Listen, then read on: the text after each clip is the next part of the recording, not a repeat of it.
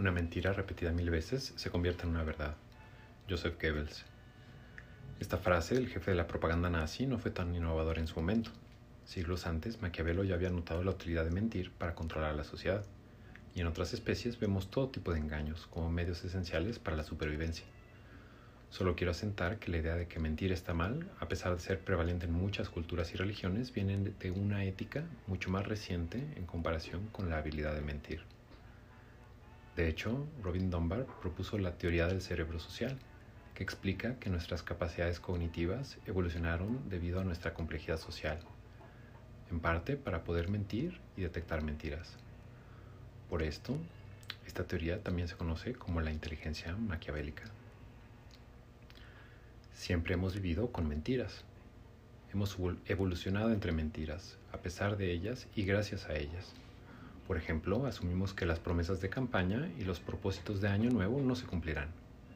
Sin embargo, en años recientes parecería que han aumentado hasta el punto de decir que vivimos en la era de la posverdad.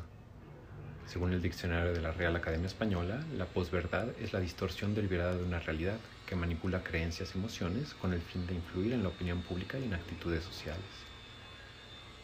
¿Acaso hay algún gobierno o empresa que no haga esto?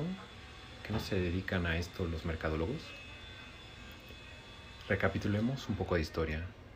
Hasta hace alrededor de un siglo la información se transmitía lentamente, por lo que las religiones y los nacionalismos eran suficientes para darle forma a las sociedades.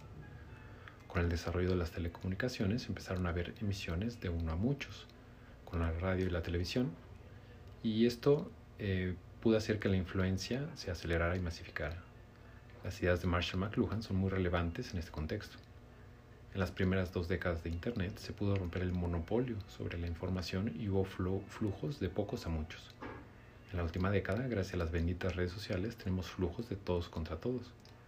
Cada etapa tiene sus ventajas y desventajas. A partir del siglo XVII, la ciencia moderna ha desarrollado diversos métodos para distinguir verdades de falsedades. Ya lo propusieron Bacon, Galileo, Descartes y muchos otros. Podemos decir que la ciencia busca contrastar evidencias para alcanzar una verdad consensuada.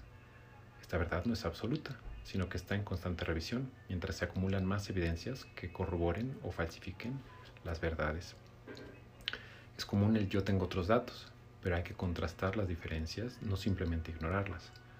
Para llegar a verdades consensuadas es imprescindible el diálogo, la posibilidad de aceptar que nos equivocamos y que nuestros rivales puedan tener la razón.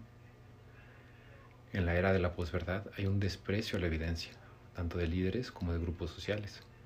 El problema es que en principio podemos invocar hechos alternativos para justificar lo que se nos antoje. Al haber una amplia diversidad de medios, las noticias falsas o fake news tienen el potencial de propagarse rápidamente. Y aunque sean desmentidas, muchas personas ya no cambian su opinión. Ya tienen sus hechos alternativos y no quieren escuchar más. Otro aspecto de la era de la posverdad son las cámaras de eco. Tendemos a asociarnos con quienes piensan como nosotros.